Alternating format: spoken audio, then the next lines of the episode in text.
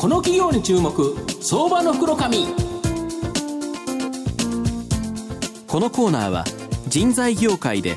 他社がやらない真似できないを実現する企業インターワークスの提供 SBI 証券の政策協力でお送りします。ここからは相場の福の神 SBI 証券投資調査部シニアマーケットアナリスト藤本信一さんとともにお送りいたします。藤本さんこんにちは。毎度相場の福の神こと藤本でございます。まああの野球の方も阪神ネタないんで、ネタないですね。まあ日本ハム今日優勝ですかね。そうですかねはい。まあ大谷が阪神にいてくれればなと いう感じですが、すはい。まあ頑張っていきたいなと思います。誕生日おめでとうございましたあありがとうございます。で、今日はですね、証券コードが、えー、6165東証一部上場パンチ工業代表取締役社長の武田正明さんにお越しいただいております。武田さん、よろしくお願いします。よろしくお願いします。よろしくお願いいたします。このパンチ工業さんは東証一部上場で今株価831円ということですから売買単位100株ですから8万円少しで買えるという銘柄なんですが東京都品川区南大井にですね本社がある金型部品の大手企業という形になります。で金型部品では国内シェア2位でですね、実はこの部品分野って非常に日本が強いので国際的に見てもですね世界シェア2位の企業という形です。で、この社名がですね、非常にユニークなんですけど、まあ、パンチ工工業という社名はですね、創業の製品であるですね、プリント基板用穴あけパンチのパンチと、また活力にあふれたパンチの効いた会社という意味が込められて、もう行くとですね、ロゴマーク、あの会社に入った瞬間にですね、ロゴマークあるんですけど、本当にげんこつマークでですね、パンチ工業って書いてあって、えーという形のですね、えー会社さんで、やっぱ気合が入ってるなという形なんですが、で、カタログ掲載の汎用品も取り扱ってるんですけど、お客様のですね、カスタムメイドの特徴品に強みを持っていると。で、日本、中国、マレーシア、ベトナムのですね、4カ国に生産拠点を保有しておりまして、まあ、基本地産地消ということで、現地で製造して、現地で販売すると。で、マレーシア、中国はアジア諸国、欧米へのですね、輸出起点にも、輸出輸出拠点にもなっていると。いう形になります。で、販売先がちょっとユニークでして、金型メーカー、部品メーカー、それこそその自動車大手、などのですね、様々な企業に販売されておられて、取引先がですね、日本で約6000社、中国になると約8000社。で、その他ですね、約1000社で、合計1万5000ものですね、取引先があり、幅広い地域、業種の企業にですね、販売されていると。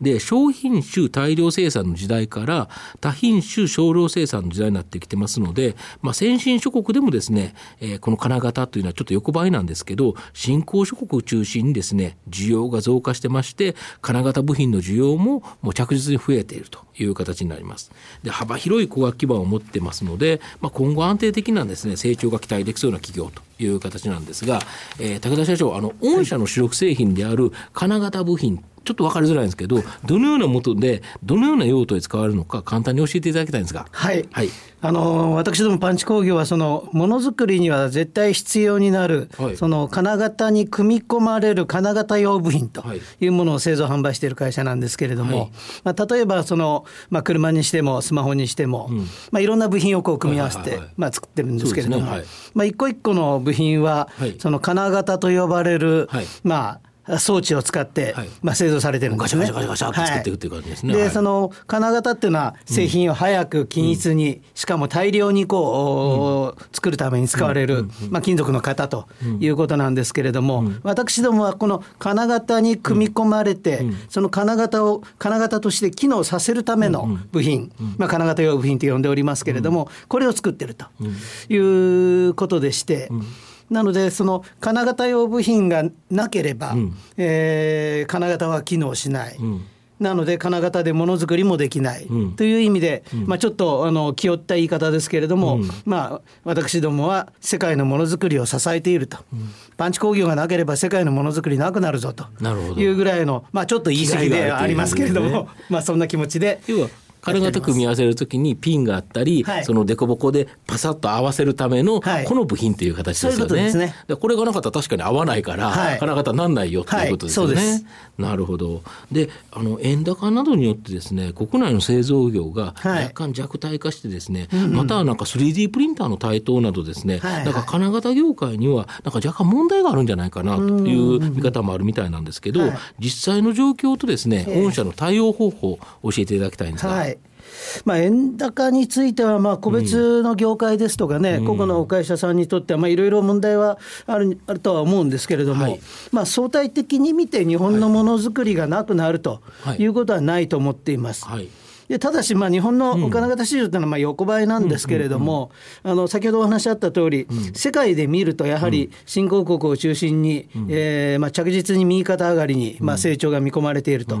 まあ、こういう市場ですし、まあ、日本もその停滞してると言っても、はい。全業態が、あの業界がこう停滞してるんじゃなくてはい。はい。はい、まあ、元気印、勝ち組、伸びてるやつもある。と負け組じゃないですけれども、ありますので、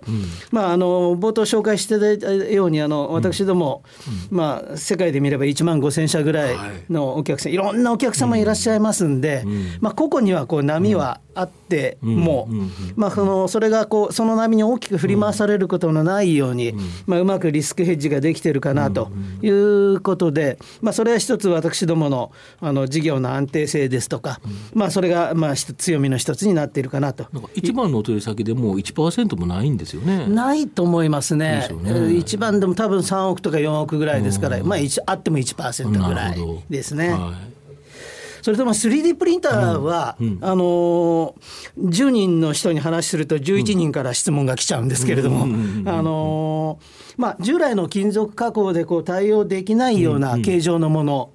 は、あのー作るということに対しては非常に優れていると。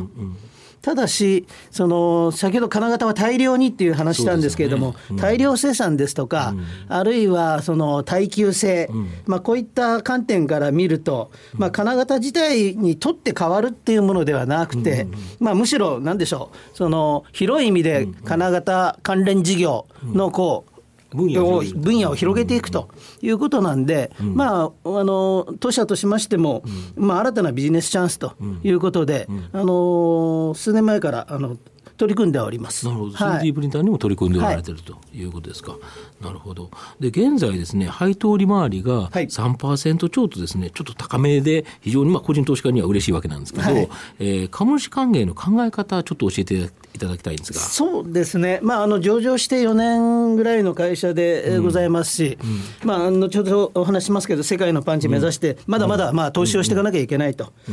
で一方でやはり上場してますし、あの4000人の株主の皆様もいらっしゃいますんで、ここの還元もまあ重要な課題とはい。いうことで、まあ、あの安定的、継続的な配当を、おまあ、業績ということも考えていかなきゃいけないんで、今まで大体、そうですね、連結配当成功20%ぐらいを大体めどに19とか21とか。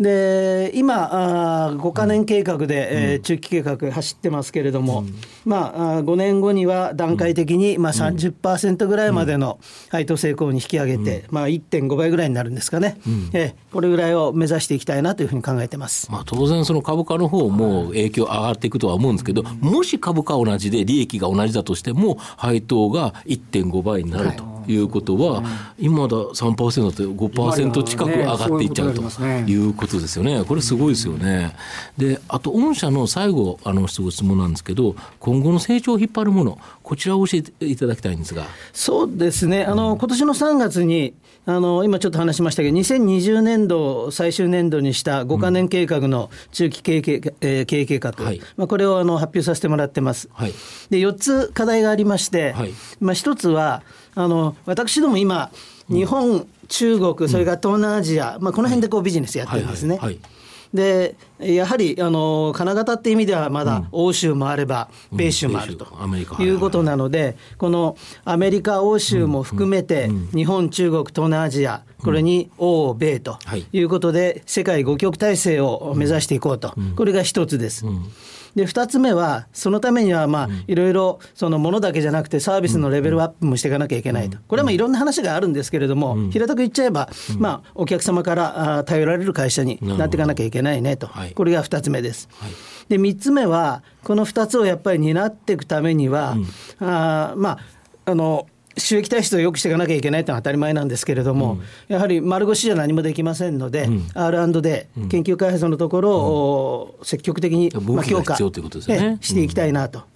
でこの3つがまあ事業なんですけれども、私ども大体グループ全体で4000人いるんですけれども、まあ、あの政府じゃないですけれども、働き方改革ということで、まあ、あの4000人うん。総活躍会社を目指していくということで、まあ、この4つの柱を挙げまして、今、取り組み始めたところです。でそうは言っても今、何がやっていかなきゃいけないんだということになりますと、先ほど冒頭あの、ベトナムの工場の話されてましたけれども、今、立ち上げてるところなんですねまさに、はい。来週ぐらいから生産始まるんですけれども、まあ、このベトナム工場をしっかり立ち上げて、でそれに同期させて、そのグローバルな生産体制の最適化、まあ、これに取り組み、でそれをベースに欧米での販売体制も確立して、まあ、今はそうですねその日本中国東南アジアですから、極東のパンチなんですけれども、まあ、文字通り世界のパンチを目指していきたいなというふうに考えております。そのためにはこの4000人の活躍っていうことでそうですね。やっぱり社員が活躍して元気な会社で、ええ。儲からない会社ないですよね ね。逆に言うと社員が暗くて儲かってて経営者だけ喜んでてそんな会社絶対ないですもんね。続かないです。続かないですよね、え。とするとやっぱり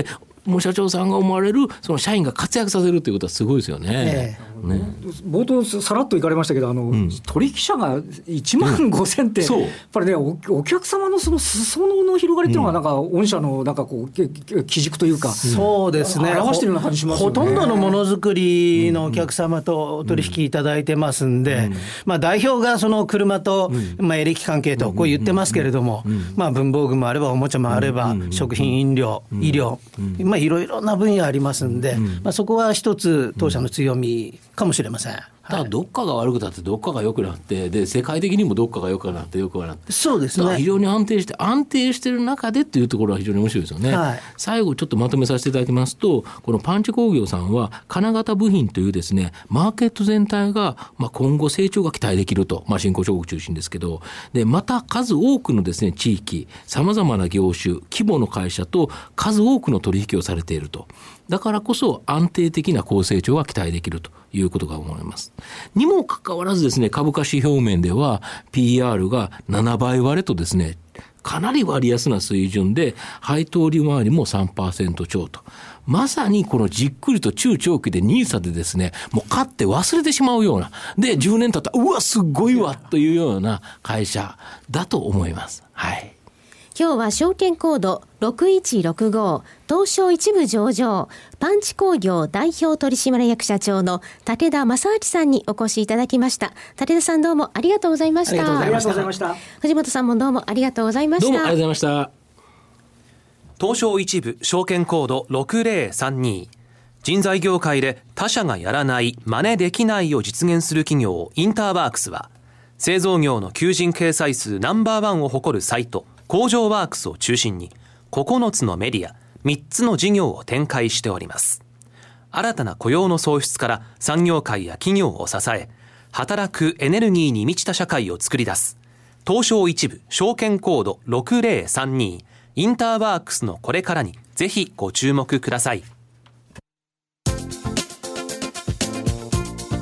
この企業に注目、相場の福の神。このコーナーは人材業界で他社がやらない真似できないを実現する企業インターワークスの提供 SBI 証券の政策協力でお送りしました。